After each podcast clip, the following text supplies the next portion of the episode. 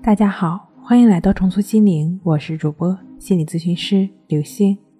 本节目由重塑心灵心理康复中心出品，喜马拉雅独家播出。今天要跟大家一起来分享的内容是一招克服强迫思维。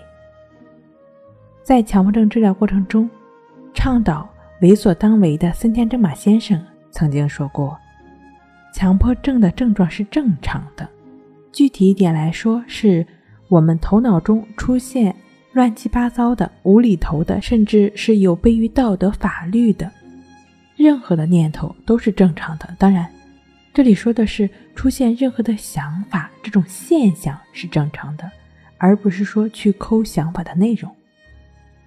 因为出现的这些想法本身就不具有任何的规律可言，毫无意义，甚至是恐怖的，所以才称之为是。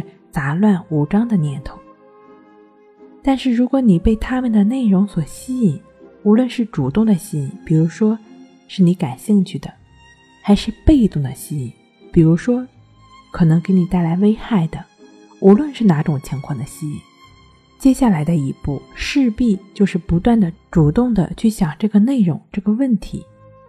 一旦你去关注内容了，就会越来越陷入到无止境的。死循环中，久而久之，强迫就产生了。难道就只是不去管强迫思维、强迫想法、强迫念头就会消失了吗？之所以我们可以不去管，那是因为我们人在头脑中出现的杂念的现象是有自己从发生到消失的规律的，根本呢就用不着我们意识层面去管去理会。它就像我们的呼吸一样，自然的呼，自然的吸，杂念自然的出现，自然的消失。但是，往往当你用力、用意识去管的时候，反而倒是违背了它的自然规律，结果肯定是自讨苦吃。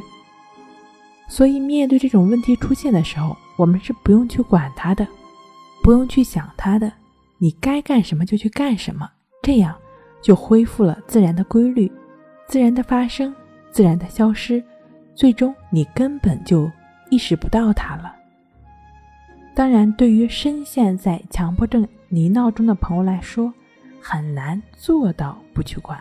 那你也不要灰心，你可以通过借助意志法，就只是意识如此的练习，帮助我们不断的标记当下，回到当下，不断的从这种强迫的漩涡中。脱离出来，真正的活在当下。那这个抑制法的具体练习的方式呢？可以听一下一句话治好强迫症的音频。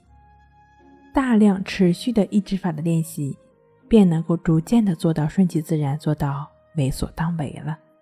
好了，今天跟您分享到这儿，那我们下期再见。